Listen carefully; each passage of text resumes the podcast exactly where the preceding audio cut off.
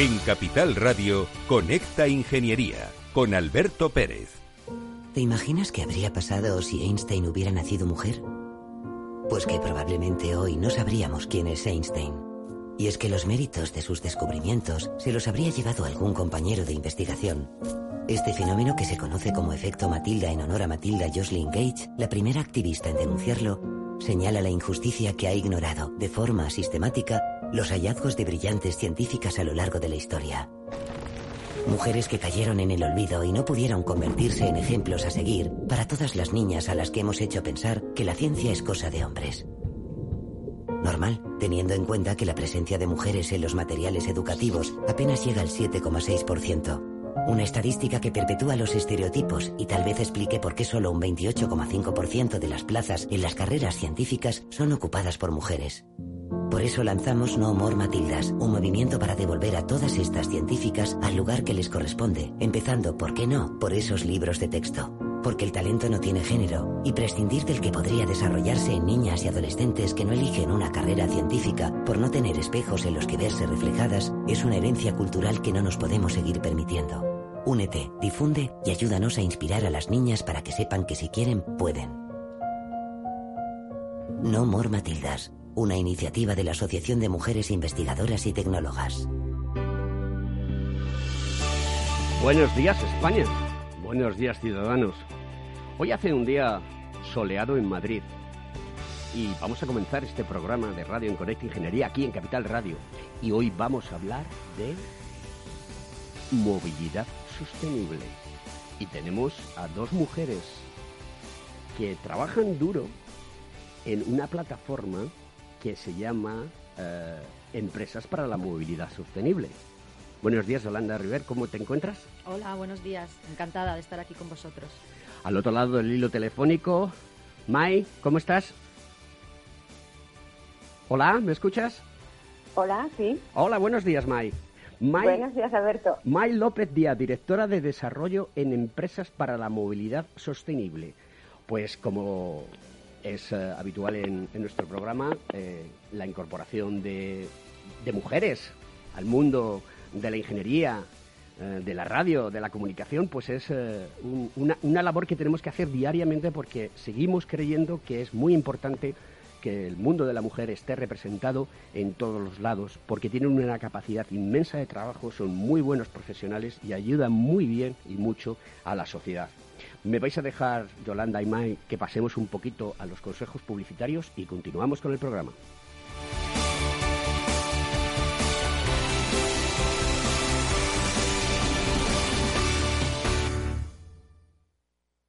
Según sondeos realizados por colegios profesionales, las licencias registran plazos de tramitación superiores a los 18 meses. Los encuestados afirman tener sentimientos de impotencia por los retrasos inaceptables y gravosos. En eCity, las licencias ya no son un problema. Gestionamos con celeridad tu licencia o declaración responsable de modo presencial o telemático. Te garantizamos trato personalizado, seguridad y solvencia. eCity es una entidad colaboradora urbanística del Ayuntamiento de Madrid con más de 10 años de experiencia. Solicita información, tu EQ de confianza, www.ecity.es.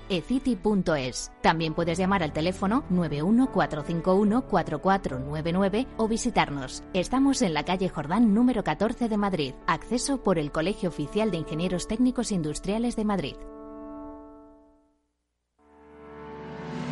¿Quieres ser empresa colaboradora del Cogitim? Gracias al convenio gratuito tendrás multitud de ventajas para tus empleados aunque no estén colegiados, tales como descuentos en formación presencial y online, acceso a proempleo para que puedas encontrar el perfil que más se adecue a tus necesidades y aparición en nuestras publicaciones y web, entre otras. Hoy más que nunca, colaboremos juntos. Puedes llamarnos al 91 448 2400.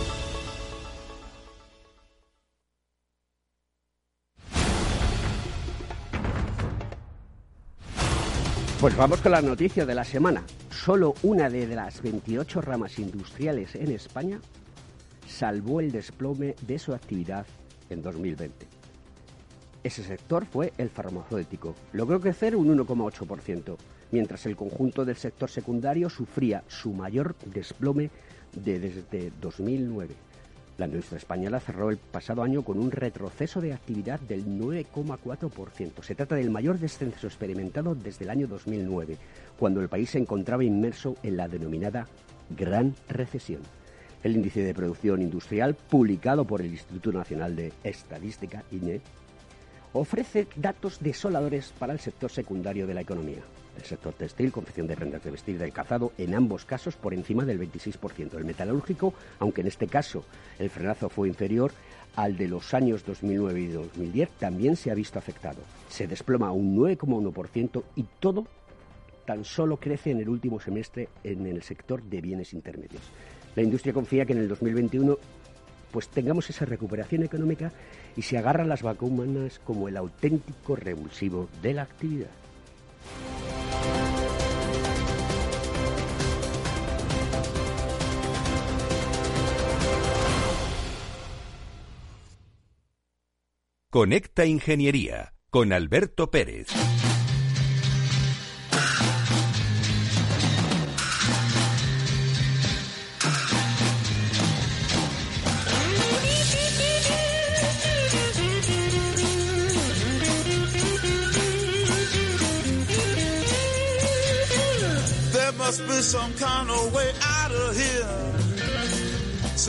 A Golden Watchover, esta canción de Jimi Hendrix, que toca la guitarra espectacularmente, compone canciones o componía canciones con un contenido muy importante.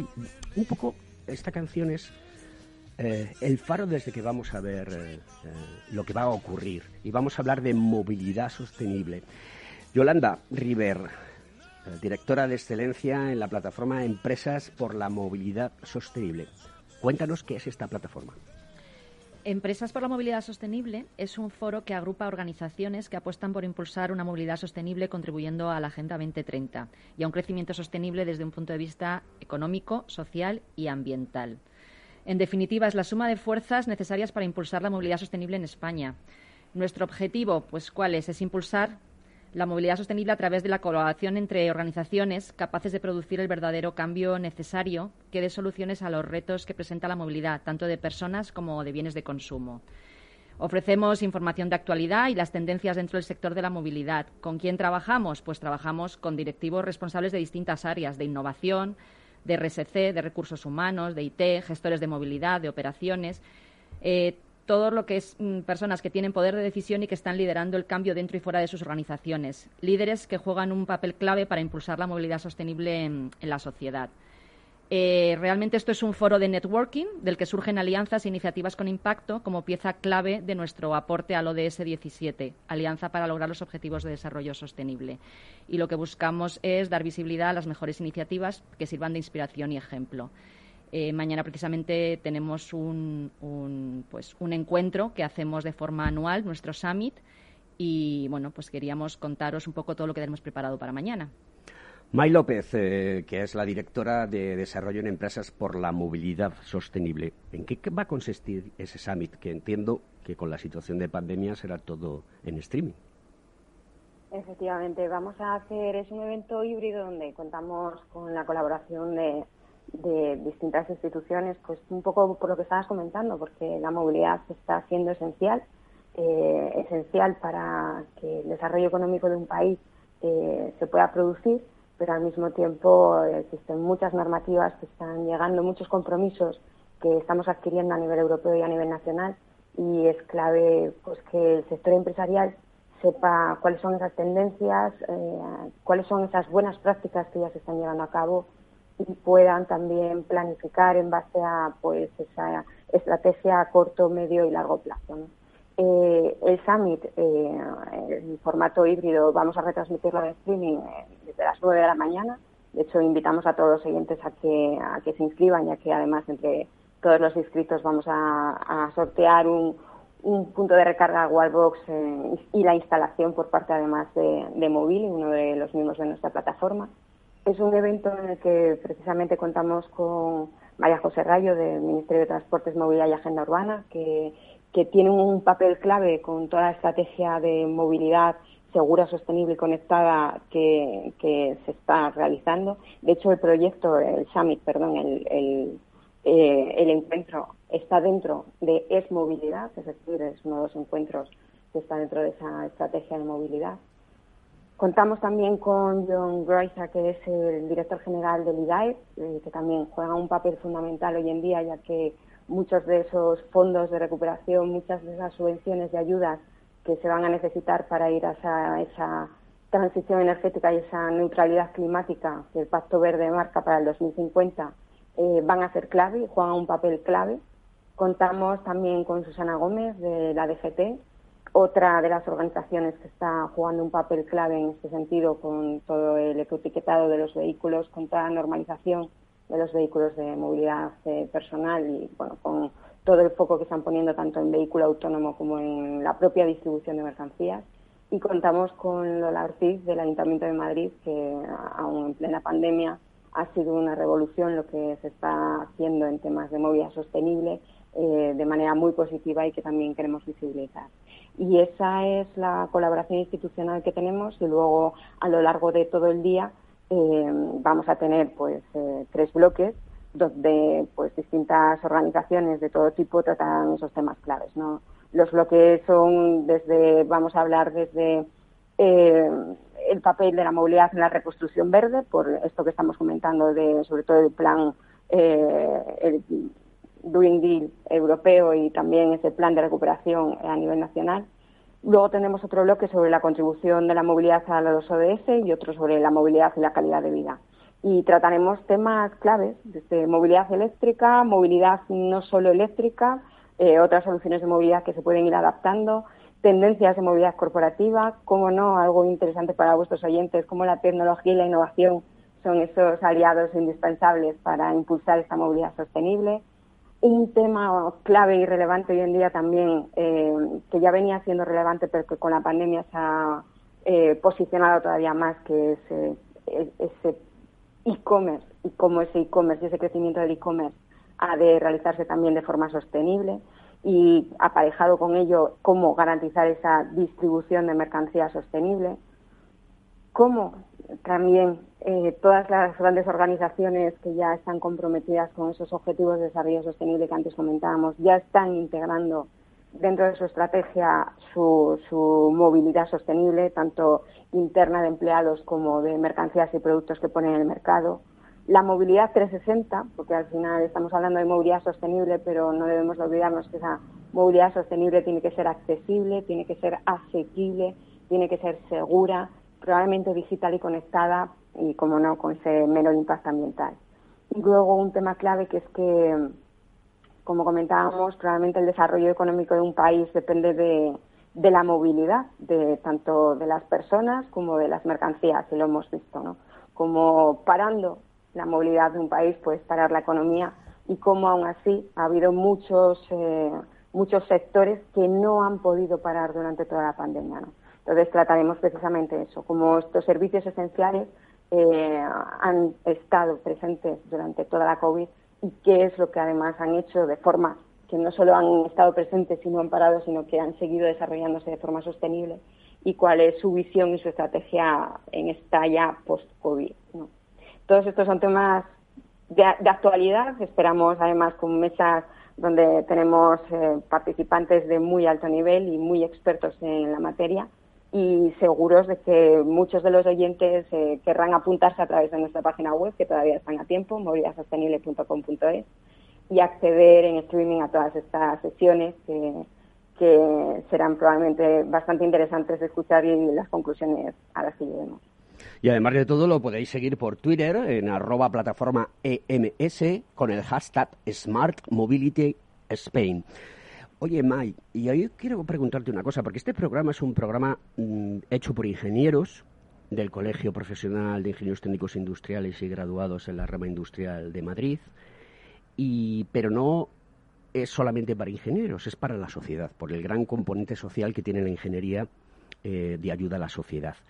A mí me gustaría que nos contases cómo eh, debe de comportarse, qué parámetros deben de tener los ciudadanos para contribuir a una movilidad sostenible, para que la gente vaya captando, eh, vaya asumiendo que ya tenemos que pensar en que tenemos que tener un coche híbrido, tenemos que tener un coche eléctrico, que debemos utilizar transporte público con energías verdes.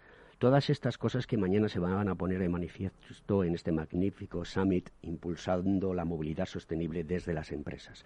¿Qué, le decimos a la ciudadanía? Pues eh, la ciudadanía juega un papel clave. Esto también es cierto que va a ser un juego de muchos, donde va a haber desde un papel importante por parte de la Administración, como no por parte de las administraciones y también de las empresas, pero el ciudadano juega un papel clave. Al final, nosotros como consumidores muchas veces estamos generando una movilidad que no somos conscientes de ella. Eh, primero tenemos una movilidad, muchos de nosotros como empleados, evidentemente, y ahí las empresas tienen un papel clave en el tema de establecer planes de movilidad y demás, pero también al final somos nosotros los que tenemos que decidir cómo podemos desplazarnos y cómo minimizar ese impacto en esos desplazamientos. Con la pandemia hemos visto cómo el teletrabajo ha venido para quedarse, probablemente en formato híbrido, pero no debemos olvidar que antes de la pandemia eran 40 millones de desplazamientos diarios los que se realizaban para ir a trabajar en España. 40 millones de desplazamientos diarios. Y de esos 40 millones, el 60% eran en vehículos particulares y el 60% con un único ocupante. Estos son datos que nos muestran que hay un potencial de mejora donde el ciudadano puede decidir cómo acceder a ese puesto de trabajo, con qué vehículo menos contaminante o con qué modo de movilidad menos eh, contaminante, ¿no? porque ya no solo que estemos hablando de cambiar un vehículo por otro menos contaminante, que es una alternativa, sino de optimizar el uso de ese vehículo mediante vehículos compartidos o utilizar modos alternativos que sean también más sostenibles, como este transporte público. Al final eh, son muchas, incluso esa movilidad saludable que puede ser el, el ir andando a muchos de esos sitios. ¿no? Eh, y más ahora, donde estamos viendo que, la salud cada vez es más importante. El ciudadano tiene mucho que poder decidir a la hora de cómo quiere moverse o cómo se mueve en sus desplazamientos diarios, pero luego tiene que también que repensar qué es lo que provoca esa movilidad como consumidor. Eh, lo hemos vivido con, la pandemia, el e-commerce venía creciendo a dos dígitos eh, por año eh, con la pandemia ha llegado a incrementos superiores al 70%.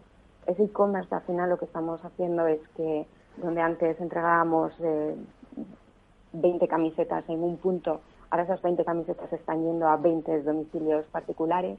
En muchos casos, además, como consumidores estamos adquiriendo hábitos que son insostenibles, donde no solo nos tienen que traer la mercancía a casa, sino que además nos la tienen que traer en una hora algo que hace que sea imposible eh, optimizar el vehículo eh, como se podría hacer si no hubiese esa superurgencia y como si se pudiese consolidar en un único punto.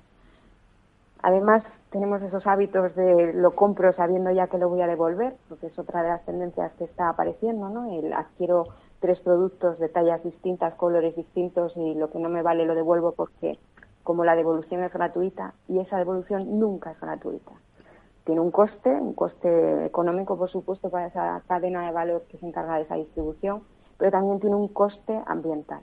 Tenemos que pensar que todos esos vehículos que estamos indirectamente metiendo en la ciudad son vehículos que contaminan, son vehículos que ocupan espacio en la ciudad y por lo tanto tienen una contaminación también indirecta hacia el resto de, de tráfico que hay en la ciudad, una contaminación también acústica, tienen también un riesgo de accidentalidad pero es interesante también, lamentablemente ahora que tenemos cifras en la cabeza sobre mortalidad, ser conscientes de que son 400.000 las muertes prematuras por la mala calidad del aire, por la contaminación del aire que se producen en Europa. Eh, y en esa contaminación el tráfico, el transporte concretamente, y el tráfico en las ciudades tiene, tiene mucho que decir. ¿no? Y este, insisto, no siempre creemos que por estar nosotros en casa eh, evitamos eh, esa contaminación y sin embargo con todos estos hábitos de consumo que estamos introduciendo además de forma normal lo que estamos haciendo es generar un impacto en la calidad del aire muy, muy negativo sobre el que nosotros como consumidores podemos empezar a repensar y a potenciar no solo empresas que eh, producen de forma sostenible, que posicionan productos en el mercado de forma sostenible en lo que a el tipo de producto se refiere, sino también en la forma y en el modo y, en esa logística que utilizan para posicionar ese producto, ese servicio en el mercado. Una pregunta que te voy a hacer y tienes eh, minuto y medio porque tenemos que dar paso a la publicidad es ¿qué papel juega la juventud de nuestro país eh, en el concepto de lo que tú has mencionado antes, que es el Green Deal o el Acuerdo Verde o el Trato Verde o, el Pacto Verde? Pues en un minuto es evidente que ese objetivo para el 2050 de ser neutros climáticamente, la juventud será clave. Muchos de nosotros a lo mejor ya ni lo veremos pero tiene un papel clave porque es su futuro de lo que estamos hablando, ¿no? Pero también es nuestro presente, porque las muertes de las que estábamos hablando antes son muertes que se producen ya de forma anual. Eh, y clave también porque están cada vez más comprometidos con la sostenibilidad, o eso es lo que nos dicen las encuestas y nos demuestran, pero al mismo tiempo son un papel también clave en esos hábitos de consumo que han dado por, por natural, o el consumo digital y con esos hábitos insostenibles, pero muchas veces porque no son conscientes del impacto que genera.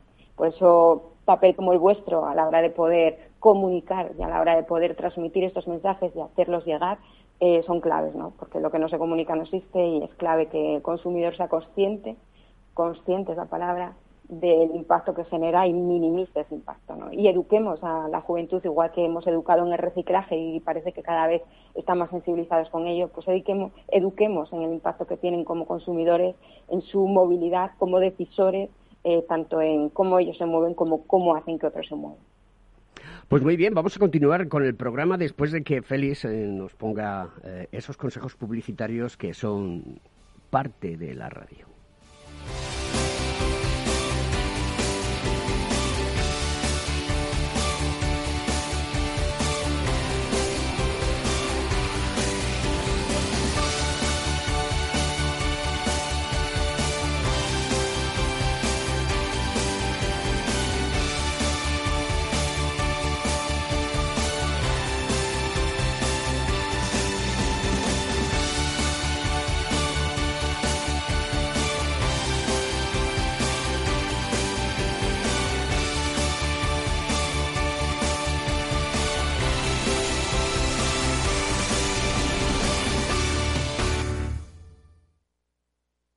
¿Sabes que Renta 4 Banco ofrece más de 5.000 fondos de inversión? ¿5.000? Yo con una oferta tan amplia no sé ni por dónde empezar. Empieza por Selección 50 nuestros expertos analizan toda la gama seleccionando los 50 fondos con mayor potencial, sus fondos favoritos. Entra en r4.com o acude a tu oficina más cercana e infórmate de nuestra selección 50. Construye tu cartera de fondos fácilmente, como un experto. Renta 4 Banco, tu banco especialista en inversión. Si tus prospectos comerciales te resultan perfectos desconocidos, ahora puedes conseguir toda la información necesaria para que tus decisiones no impliquen riesgos para tu empresa. Informes la empresa líder en información comercial, financiera, sectorial y de marketing, con acceso online a más de 350 millones de empresas en todo el mundo. Infórmate en el 902-176-076. Informa.es. Business by Data. Tu radio en Madrid 105.7. Capital Radio. Memorízalo en tu coche. Esto te estás perdiendo si no escuchas a Luis Vicente Muñoz en Capital, La Bolsa y la Vida. Juan Carlos Ureta, presidente de Renta 4 Banco. Un determinado foro de inversión de varios millones de personas está moviendo valores y no lo está haciendo en base a fundamentales, lo está haciendo en base a tweets, en base a, indicaciones de compra masivas, muy, con mucho alejamiento de los fundamentales no se sabe muy bien al final quién mueve los hilos de todo esto. Yo ese, ese discurso de algo así como el pueblo contra Wall Street o, los, los, minoristas contra los poderosos, eh, no, no me lo creo y no me lo creo porque no es verdad. No te confundas. Capital, la bolsa y la vida con Luis Vicente Muñoz, el original. Capital Radio.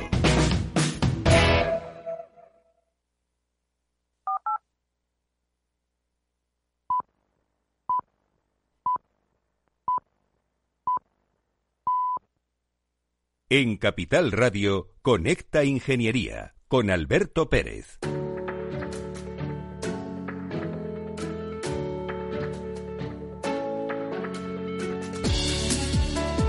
Bueno, pues vamos con nuestro consejo de seguridad de la semana.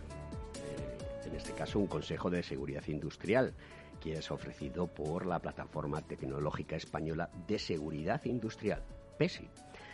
En esta ocasión vamos a hablar de ciberseguridad. Ayer 9 de febrero se ha celebrado el Día Internacional de la Internet Segura y hace un par de semanas el Gobierno aprobó en un Real Decreto eh, cuestiones sobre la seguridad de las redes y los sistemas de información. Esta norma legal, legal regula la seguridad de las redes y sistemas de información utilizados para la provisión de los servicios esenciales y los servicios digitales, estableciendo mecanismos que permiten mejorar la protección frente a las amenazas que afectan a las redes y sistemas de información. Al margen del contenido de la norma, queremos enfatizar dos aspectos relacionados con la ciberseguridad. Primero, el incremento del teletrabajo por la pandemia hace que nos conectemos a través de Internet para desarrollar nuestra actividad. Y segundo, la dependencia en las TIC e Internet de los sistemas de control y automatización industrial de monitorización e incluso mantenimiento. En ambos casos se hace necesario un diseño seguro de los sistemas, de la fiabilidad, de la seguridad operacional, como en la propia ciberseguridad intrínseca. Y por otro lado, la responsabilidad personal con los sistemas electrónicos y de información para tener la máxima precaución en su uso, evitando los ciberriesgos, accesos a redes sociales, emails, malintencionados, campañas de virus diversos, con una cultura de seguridad integral que incluye la ciberseguridad. A esto añado yo que la ciberseguridad, bien entendida, empieza por uno mismo. Hay que ser ciberseguros.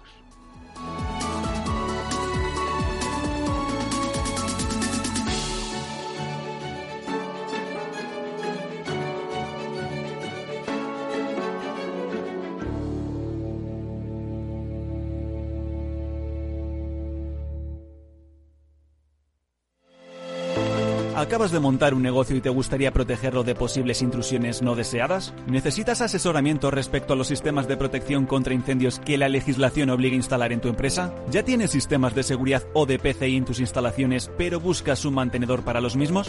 No te preocupes, en Grupo Eurofesa damos solución a todas estas cuestiones. Ingeniería, instalación y mantenimiento son los servicios que ofrecemos para proporcionar a nuestros clientes soluciones integrales de cara a proteger bienes y personas en materia de protección contra incendios y seguridad detección de humos y gases, extinción automática y manual, control de accesos, videovigilancia y sistemas antiintrusión. Todo lo que necesitas en una única empresa.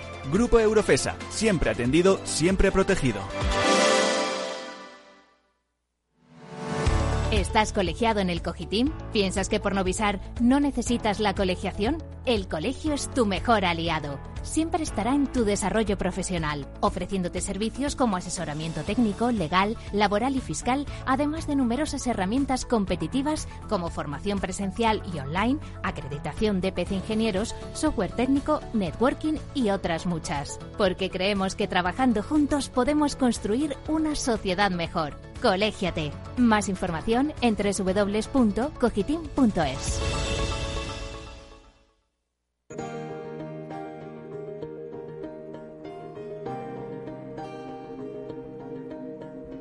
Pues vamos allá con esta noticia tecnológica. 5G, ¿la solución definitiva para la industria? Cada euro que se invierta en desarrollar casos de uso de 5G generarán otros cuatro de beneficio. En Europa, en un plazo de 15 años, según estimaciones del sector, que se refieren a una tecnología móvil que ya ha comenzado a utilizarse y que se prevé esté en pleno rendimiento en el año 2025. El otro día eh, nos mandaba un oyente asiduo al programa una pregunta a nuestro canal de LinkedIn, Julio Tejedor, al cual le mando un saludo porque nos sigue constantemente, y hablaba de, oye, necesito saber y conocer temas sobre eh, todos los proyectos de banda ancha y 5G. El gobierno busca esos proyectos para extender esta banda ancha y el 5G. Y eso ya lo ha comenzado a hacer a través del MINECO en expresiones de interés relativas a conectividad digital impulso de la ciberseguridad y despliegue de 5G en el marco de Plan de Recuperación, Transformación y Resiliencia. Nosotros ya desde Conecta Ingeniería aquí en Capital Radio, patrocinado por el Cogitín, estamos trabajando en generar un programa especial sobre 5G.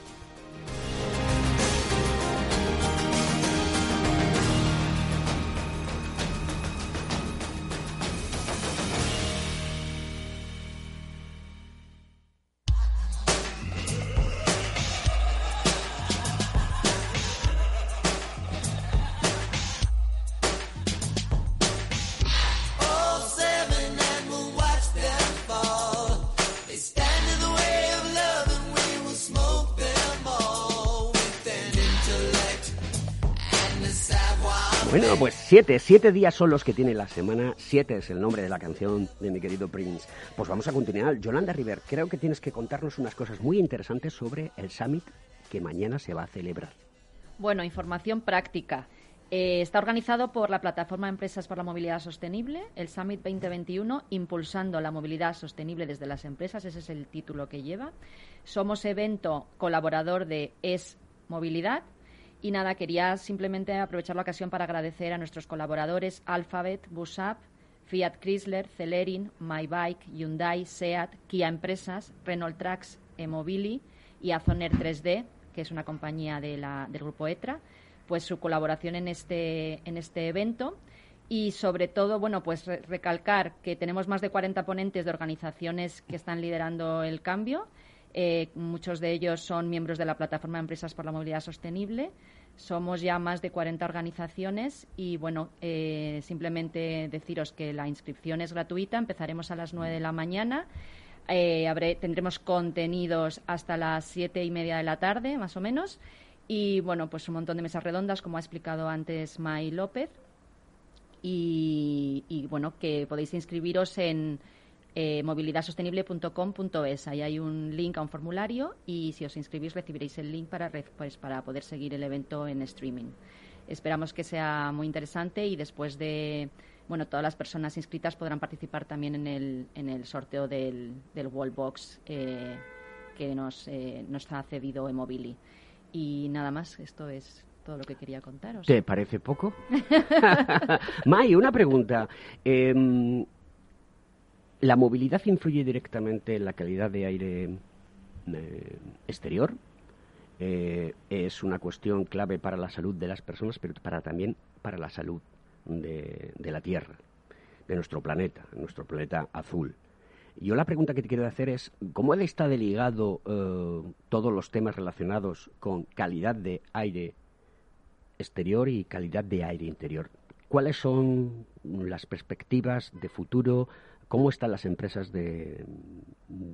comprometidas con esta situación, porque indudablemente los artículos, los papers, los artículos especializados en la prensa hablan de que la COVID-19, esta maldita enfermedad que, ha llegado aquí para quedarse y que estamos luchando contra ella diariamente, pues eh, se ve eh, incrementada, activada por eh, componentes de mala calidad de aire. Pues efectivamente ya hay bastantes estudios que están demostrando cómo el impacto en esa mala calidad del aire tiene un impacto en, la transmisión de la COVID, entre otras cosas porque hay también muchas partículas de suspensión y demás, ¿no? Que es lo que vemos en esa capa marrón que muchas veces vemos en, alguna que otra ciudad. Eh, sí también eh, el tema de la calidad de aire en interiores empieza a ser clave eh, de hecho, eh, tú lo conoces mejor que nadie probablemente con, todo lo que se está haciendo ya para la depuración de interiores, por ejemplo con las máquinas de zona 3D.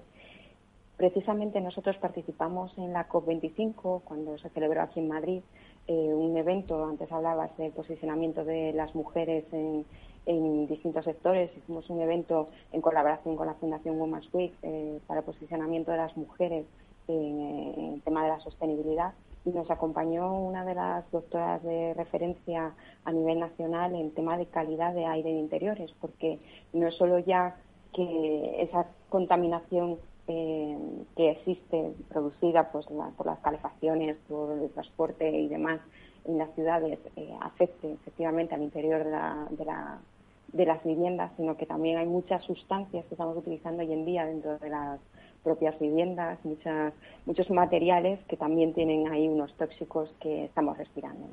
Pero supongo que, será otro de los temas que empecemos a hablar. Al final eh, tenemos que pensar que nosotros miramos hacia Europa y es Europa quien nos marca en muchos de los casos las estrategias. Tenemos que pensar que el Pacto Verde Europeo nos habla de neutralidad climática, pero también tenemos que tener en cuenta que a nivel de Europa eh, eh, existe un objetivo de reducir a cero todos los tipos de contaminación a través del plan de contaminación cero.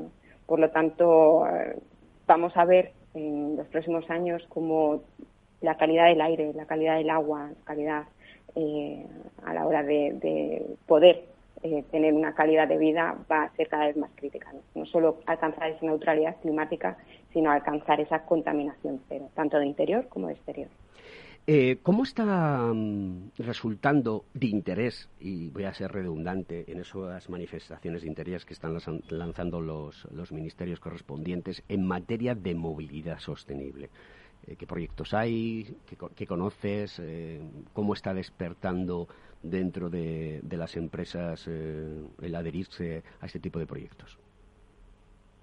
Bueno, en primer lugar, hay que reconocer que, se esté al menos eh, contando con el sector, con todo tipo de sectores a la hora de establecer esas manifestaciones de interés es clave, porque eso es lo que también modelará eh, las posibles líneas de, ayudas que salgan para promocionar y poder llegar a alcanzar esos objetivos que tenemos marcados en todos los sentidos. ¿no?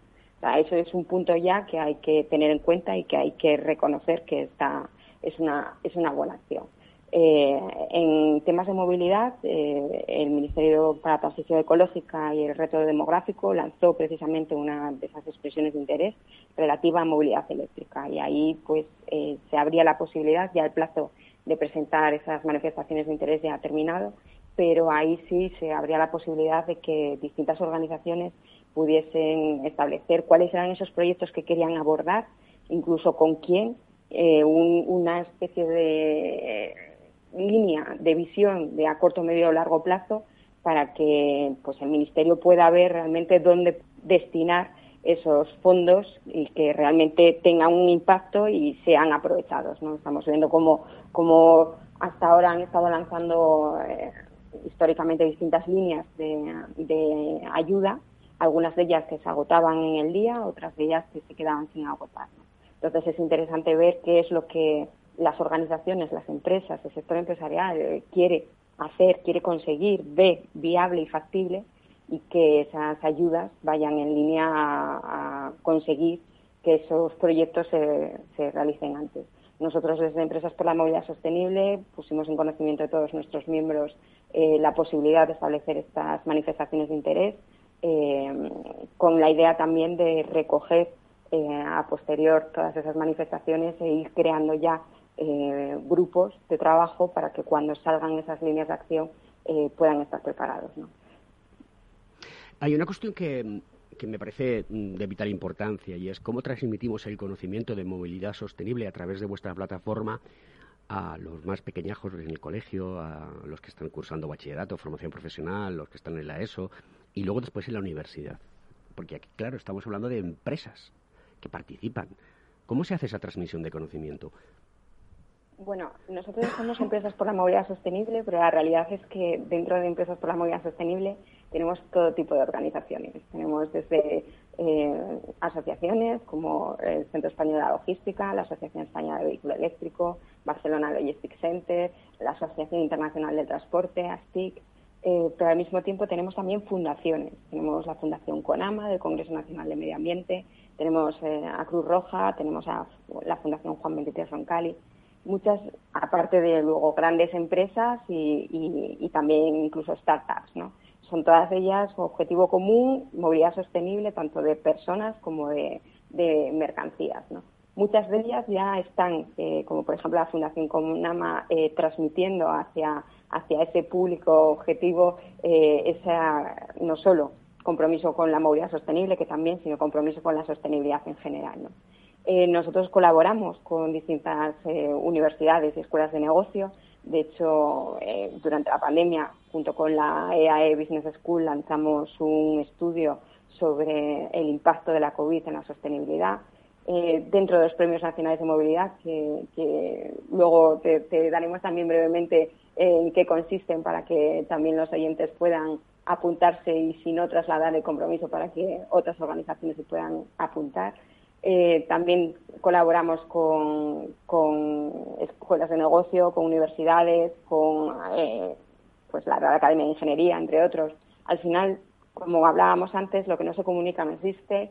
Es evidente que tenemos que sensibilizar a toda la sociedad, al consumidor, pero también a ese eh, consumidor del futuro que será también el que tenga un mayor impacto en, sus hábitos en el momento clave en el que tengamos que conseguir todos estos objetivos. ¿no? Mike, ¿cuál ha sido la idea que más te ha sorprendido eh, a nivel de movilidad sostenible que se puede poner en marcha o que se está poniendo ya en marcha y que puede tener un impacto eh, brutal en, la sociedad? La idea que se, bueno, la verdad es que son muchas las que se están llevando a cabo. Eh, una de las cosas, podemos decir que ha traído algo bueno esta situación, es que estamos innovando a una velocidad que antes no, no pensábamos, ¿no? Quizás pues, no es una idea, pero sí es un, es un hecho que en España no llegábamos al 3% en el teletrabajo y ahora mismo somos conscientes de que aunque en modo híbrido podemos minimizar ese impacto en esos 40 millones de desplazamientos que estábamos hablando anteriormente. ¿no? Y eso es algo que, ha venido para quedarse y que será positivo eh, para la calidad del aire y para el CO2.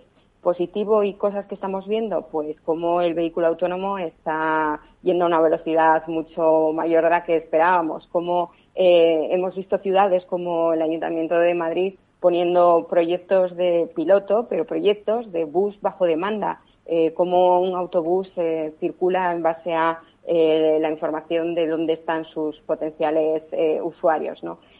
cómo se están digitalizando los procesos para, pues eso, para informar al, usuario de temas también incluso COVID, pero que no deja de ser una optimización en esa, en esa distribución de, en este caso, de, personas. ¿no? En el tema de mercancías estamos viendo como pues simplemente el hecho de que se esté empezando a hablar y a hablar eh, de forma seria del hidrógeno es un, es un hito también. ¿no? El hidrógeno, la Asociación Europea del Hidrógeno existe desde hace muchos años y sin embargo es ahora cuando estamos oyendo hablar de un compromiso y un, eh, unos objetivos y una estrategia en lo que al hidrógeno se refiere. ¿no? son, la verdad es que son muchas las iniciativas que se están llevando a cabo en temas de movilidad sostenible.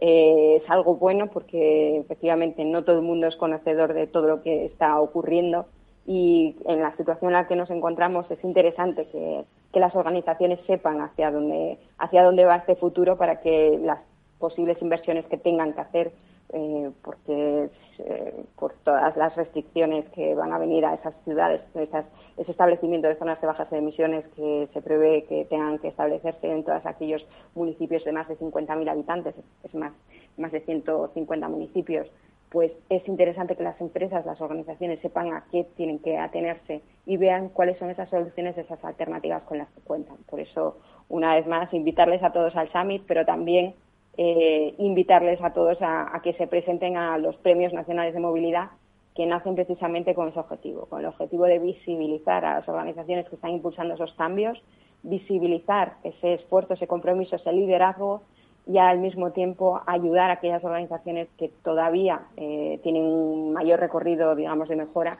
ver hacia dónde van esas tendencias en movilidad sostenible y que podamos avanzar todos de manera más rápida y con, conseguir impactos en, el corto plazo. Eh, May y Yolanda, eh, vamos a hablar ahora de mujeres. Em, ¿Qué le diríais a, a las niñas y a las jovenzuelas que deben de integrarse en la sociedad en un futuro, en el mundo laboral, en el mundo del compromiso, en hacer acciones diferentes? ¿Cómo le podemos hacer un llamamiento para que no existan no more Matildas, como como hemos puesto durante todos estos días en nuestro programa. ¿Qué, le diríais? ¿Qué, necesitamos? ¿Cómo tenemos que cambiar esa concepción de que eh, necesitamos mujeres que, apuesten por la movilidad de manera en conocimiento, en formación, en trabajo, en exposición, en comunicación, en medios sociales? y mm, ¿Cómo veis el papel de, la mujer y la ingeniería dentro de, de movilidad sostenible? Pues dos cosas. Eh, la presencia de la mujer en el sector del transporte, eh, hay estudios a nivel europeo que la cintura la sitúan eh, por debajo del 20%. es un sector en el que la presencia femenina es todavía baja. cuando además vamos a puestos específicos, como puede ser para la logística, por ejemplo, de conductores y demás, ya estamos incluso en un 3%. personalmente, llevo más de 17 años en el sector de la logística y el transporte y ahora ya en el sector de la movilidad, eh, siendo la primera mujer eh, galardonada en algún premio eh, a nivel nacional. para mí no deja de ser un orgullo y al mismo tiempo un, hecho el que todavía a día de hoy siga existiendo esa primera mujer en ser grabada ordenada por algo, ¿no? Pero yo lo que les diría es que no es un tema de ser mujer o ser hombre, es un tema de, de compromiso de cada uno de nosotros, de que las barreras al final nos las ponemos nosotros y nosotros vamos con el primer mensaje de que por ser mujer vamos a tener más barreras, ya nos estamos limitando. Eh, tenemos que ser las primeras en, trabajar, en demostrar y, simplemente en tener un propósito, unos objetivos claves y, y claros y ir a por ellos. ¿no?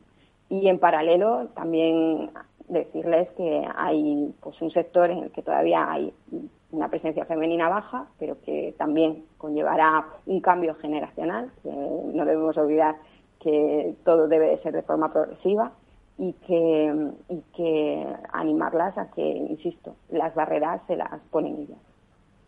Yolanda, ¿qué opinas al respecto? Pues estoy totalmente de acuerdo. Estoy totalmente de acuerdo con Mike. Las barreras nos las ponemos nosotros mismos. O sea, tenemos que ir sin complejos y sin pensar si somos hombres o mujeres. Simplemente tener las ideas claras y trabajar por lo que creemos y por lo que queremos defender. O sea, que no es un problema de hombres o mujeres.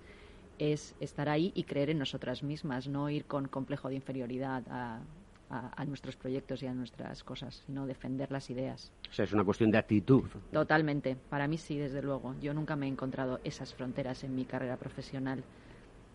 Pues eso es fundamental porque yo, que os conozco de otras ocasiones en las que hemos colaborado juntos, eh, la currada que os dais es increíble. Y además de todo, eh, lo bueno de todo esto es que lo hacéis como siempre yo digo, eh, cortita y al pie.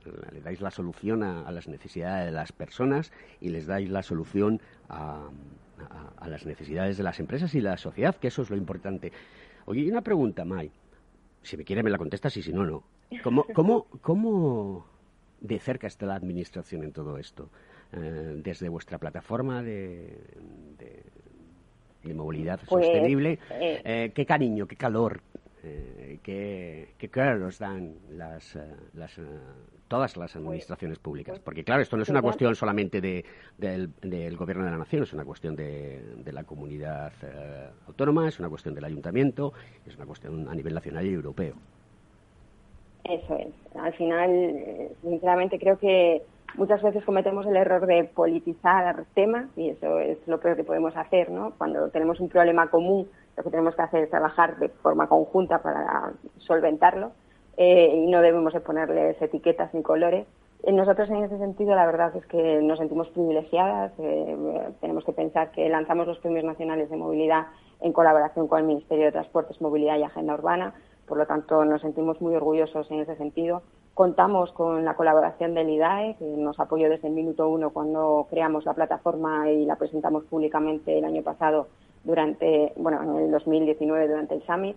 Eh, eh, contamos con, la colaboración del Ayuntamiento de Madrid. Si te das cuenta, son distintos colores.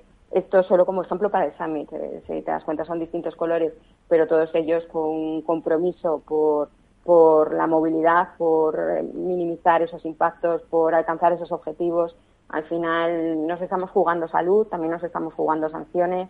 Eh, tenemos todos un objetivo común. La colaboración va a ser una de las palabras clave eh, que ayude a que realmente salgamos de esta situación incluso fortalecidos, si puede ser, a través de la colaboración, probablemente sea la única solución. Entonces, en ese sentido, también hay que decir que, que estando en la situación en la que nos encontramos, eh, pues el que haya una ley de cambio climático, una estrategia de movilidad, el que estemos viendo cómo la administración, eh, la FT está estableciendo también recomendaciones, eh, manuales, normativas que están regularizando y normalizando pues hay que reconocer que incluso el que haya un Ministerio de Transportes, Movilidad y Agenda Urbana eh, pues no deja de ser no mensajes hacia la sociedad de que esto es importante y que entre todos tenemos que hacer que sigamos. Eh, insisto, la movilidad es un termómetro de la economía de un país. Si paras la movilidad, paras la economía de un país. Tenemos que garantizar que efectivamente esa movilidad coja ese carácter de esencial, que ya empezó a coger durante la pandemia, hay que garantizar que la mantenga, que se garantice que es esencial que establezcamos qué objetivos tenemos, esa visión a corto, medio y largo plazo, que no sea ni cortoplacista ni en, exceso demasiado a largo plazo y que nos permita ir avanzando poco a poco entre todos, porque tenemos un objetivo común que es seguir desarrollándonos económicamente, pero también socialmente y ambientalmente. Y bueno, esa movilidad sostenible. Eh, no sé si Yolanda, que está aquí en el estudio con nosotros, a la cual agradezco que esté eh, conmigo y hagamos esto un poquito más dinámico, y contigo, May, si se nos ha olvidado algo que queráis comentar, eh, nos quedan tres minutos. Así que adelante con, pues, los faroles. Pues nada, solo recordaros que, como decía May, los premios nacionales de movilidad están abiertas las candidaturas hasta el próximo 22 de febrero y la entrega de premios será el 5 de mayo, así que todos aquellos que tengan algo que visibilizar en lo que estén trabajando, proyectos, pues hay muchas categorías en las que pueden inscribirse y que esperamos las candidaturas. Eh, pronto presentaremos también al, jurado, que está todo formado por eh, personas eh, expertas en movilidad sostenible y, y, bueno, hemos recibido, la verdad es que hemos recibido ya muchas, muchas candidaturas, pero todavía quedan unos días para seguir presentando candidaturas y, nada más. Y solo, solo por complementar que estos premios, además de contar con el Ministerio de Transportes, Movilidad y Agenda Urbana, la Fundación Conamo y la Real Academia de Ingeniería, cuentan con el apoyo de muchos medios de comunicación, desde el Grupo A3 Media, 20 Minutos, eh, Europa Press, corresponsables en temas de RSC, Futuro Energía en temas de eficiencia energética, logística profesional y el mercantil en el sector de la logística. Capital Radio, ¿cómo no? y nuestro programa Conecta Ingeniería del Cojetín. Aquí tenéis las puertas abiertas para cuando queráis venir a comunicar cualquier tipo de cuestión relacionada con la movilidad sostenible, con esa plataforma tan fantástica que habéis creado, que es Empresas para la Movilidad Sostenible, y ese summit que va a ser mañana ya, desde primerísima hora de la mañana, a las 7 de la mañana, ya estaréis trabajando, echáis más horas que el reloj de la Puerta del Sol, ¿eh? y todo esto. Oye, os agradezco muchísimo, Yolanda y, y May, el que habéis estado aquí en el programa y hayamos contribuido pues a poner nuestro granito de arena, como es obligación del mundo de la ingeniería, porque hay muchos compañeros del mundo de la ingeniería que están involucrados en procesos de movilidad sostenible de diferentes tipos de, digamos, de subcapítulos en los cuales ellos eh, forman parte de, este gran trato verde, de este gran eh, pacto verde que, tenemos que tener pues presente en cada, en cada una de nuestras acciones diarias, porque además de, de todo genera economía, genera empleo. Y eso se llama progreso. Así que nada, muchísimas gracias por estar aquí a las dos y estáis invitadas cuando queráis. Y ya vamos a tener que despedirnos, que como yo siempre digo, el tiempo en la radio se va como el agua entre las manos. Hasta la semana que viene, amigos. Muchas gracias, Alberto. Gracias.